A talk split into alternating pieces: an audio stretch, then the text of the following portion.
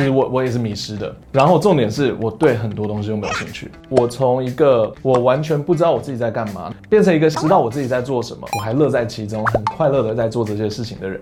Hello，欢迎来到正面大叔侧面基督。大家好，我是 John。首先我要先谢谢大家的生日祝贺，没有想到有这么多人会出现。当然，我上一次有跟大家分享我为什么要回台湾，那我就干脆分享一下我回来台湾这五年发生了什么事情。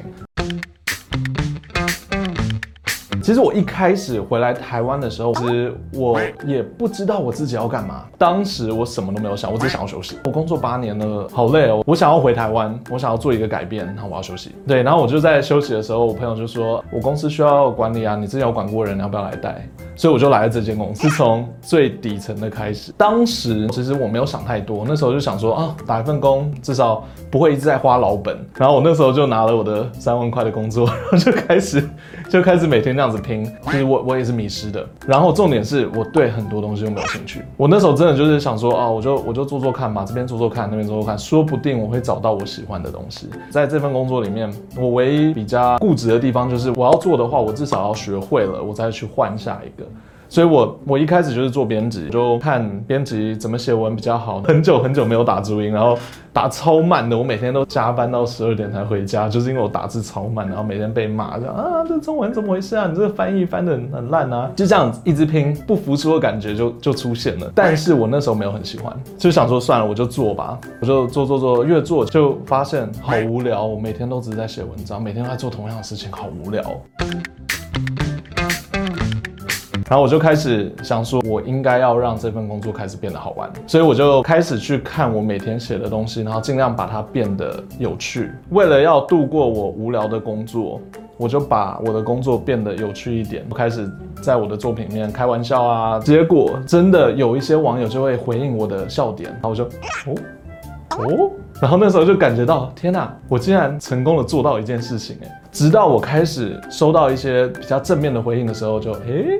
我好像会写文喽，我想写的还不错哦。然后看到数字，就哦，我的文章真的有人看呢。再来下一个就是业务，因为我们那时候公司啊，我们公司本来就很小，人很少。当时的业务他请假，那我们那时候就只有一个业务，所以他请假两个礼拜，没有人接这个工作。那我就想说，好了，那我接一下吧，回回电话，帮他整理一些资料，应该不会太难。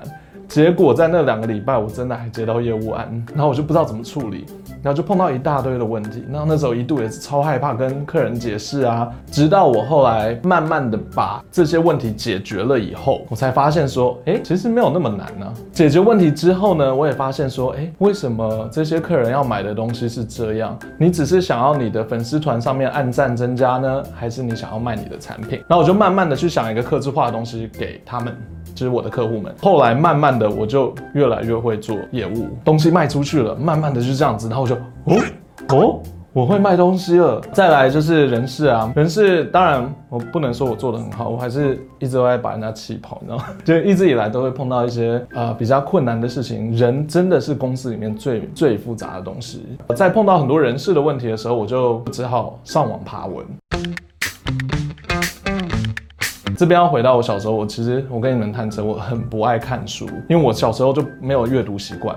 我喜欢看漫画，我喜欢看电影，我喜欢看那个卡通。但我后来为了工作，为了努力工作，我就只好每天看文章。在上网爬文的同时，我就发现哦，找文章真的会解决你的问题。我会有读文章的习惯，就是为了解决问题，其实不是为了阅读而阅读。因为当你第一次爬文找答案，然后去试的时候，成功了，那个时候又。哦，怎么就成功了？然后再来就是碰到的影片啊，然后我一开始拍片也是不敢面对镜头，对着镜头讲话，我会结结巴巴的，尤其是念稿的时候，我都会结结巴巴。然后那时候人家就说，哦，这人讲话好怪哦。慢慢的，我就是还是继续做，做我喜欢的东西，做我觉得对的东西。慢慢的，观众大家都开始支持我们，然后也得到很多的回馈，不管是好是坏。那个时候我就慢慢的又得到了成就感，然后觉得啊，哦。哦，一路以来这五年来，我从一个我完全不知道我自己在干嘛，不知道我可以干嘛，很害怕说我的未来到底会怎么样。我已经三十几岁了，我就抛开了一切开始学习。在这一段路，我很想要跟大家分享最重要的东西，就是不要怕学习，不要怕尝试东西。很多人会觉得说，我要找到我理想中的工作。我要找到我的梦想，我才肯花时间在上面。我要准备好了，我要等到某一个阶段以后，我才肯全部开始努力。当你愿意花时间去学习一样技能，然后做得好的时候，一定会有回馈，一定会有人觉得，哎，你做得很棒哦，然后你就会得到成就感，然后那个时候你就会愿意再多付出一点，去把你自己变得更厉害，为了得到更多的成就感。然后那时候你就会开始看到你的产品，你的作品已经不是原本的样子了。我在这一段期间，我曾经都有问过同样的问题，就是我对所有东西都没有兴趣，我不知道我自己要干嘛。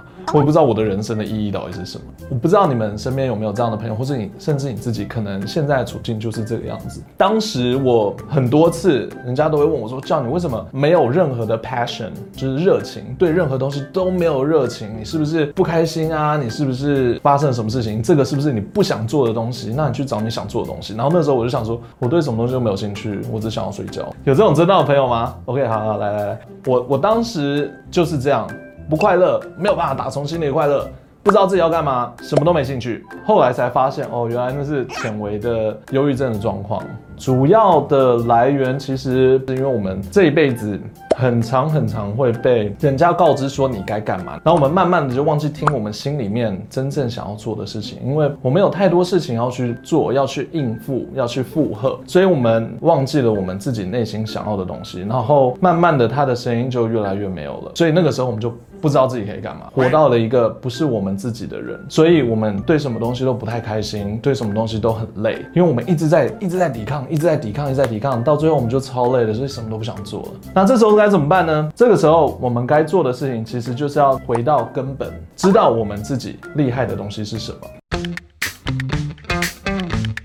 大家可能会想说，我对什么东西都已经没兴趣，我要怎么找到兴趣？今天如果有个小朋友，他二年级的时候学了一年的钢琴，他每一次在弹钢琴的时候，他的钢琴老师都说：“哦，你姐姐弹的比较好。”你爸爸在那边说：“都已经学了这么久，你怎么连一首曲子都不会？”你觉得这个小孩子在这一年后付完学费，他还会继续学钢琴吗？应该不会吧？对，那个是我，那是我的故事。然后我就觉得啊，钢琴不适合我。如果今天你弹的曲子，老师、爸爸妈妈。就说哇，天哪，你这个曲子弹得好棒哦！你会觉得说，那我是不是要再练下一次？我要保持着他们给我的回馈。这个小孩子长大，他基本上就会越弹越好。那钢琴可能就是他生命中的一部分了。我跟大家讲这个故事，不是说要怪旁边的人，no no，而是我要跟你们讲说，其实兴趣的培养是很简单的。一个人只要把一件事情做到越来越厉害的时候，你自然而然会多人来称赞，你觉得很厉害。那个时候，你的内心就会开始觉得，哦，我好棒啊，有成就感，你就会想要再练更多。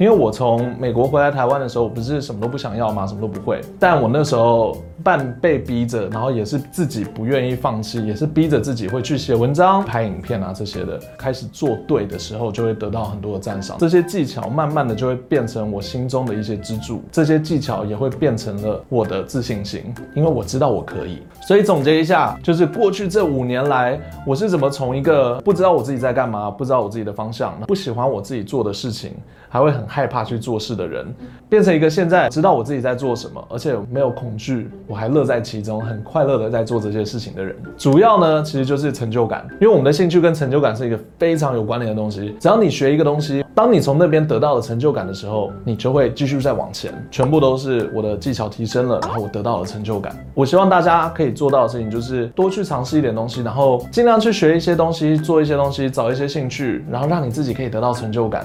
因为这些东西慢慢的就会变成是你的，这个时候呢，你对你的人生就会发看到新的希望。那我也希望大家都可以找到自己喜欢做的事情，然后会喜欢去做那些事情。好啦，那今天这边大叔视频就录到这里，喜欢我的频道，欢迎订阅、赞、分享，我们下次见喽，拜拜。